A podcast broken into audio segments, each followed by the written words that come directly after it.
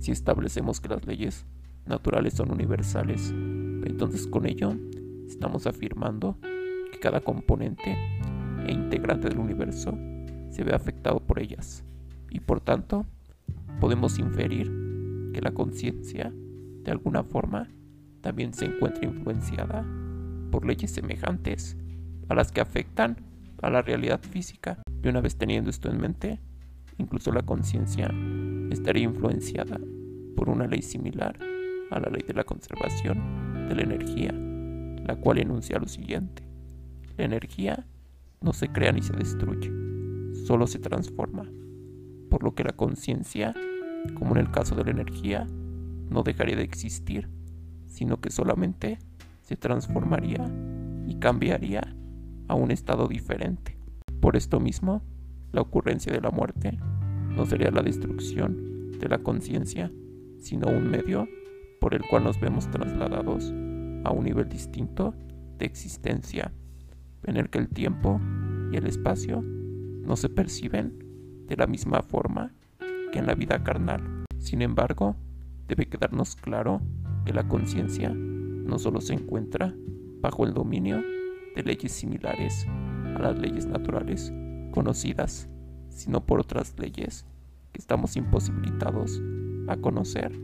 por carecer de las herramientas y sentidos necesarios para tal cometido. Por tanto, a pesar de que la materia y la conciencia surjan de la misma fuente creadora, nos percatamos de que no se ven dirigidas por las mismas leyes, sin importar lo mucho que algunas de ellas se puedan parecer entre sí, por lo cual, la mayoría de las veces, los efectos producidos serán muy distintos hasta el punto, inclusive, de considerarse sobrenaturales. Y el mejor ejemplo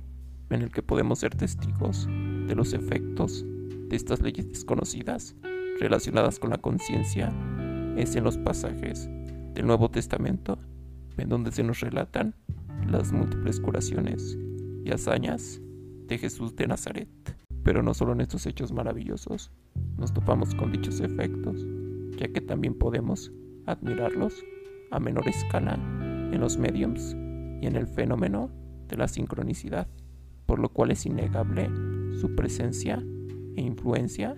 en la existencia. Y otro detalle importante de mencionar es que para que la conciencia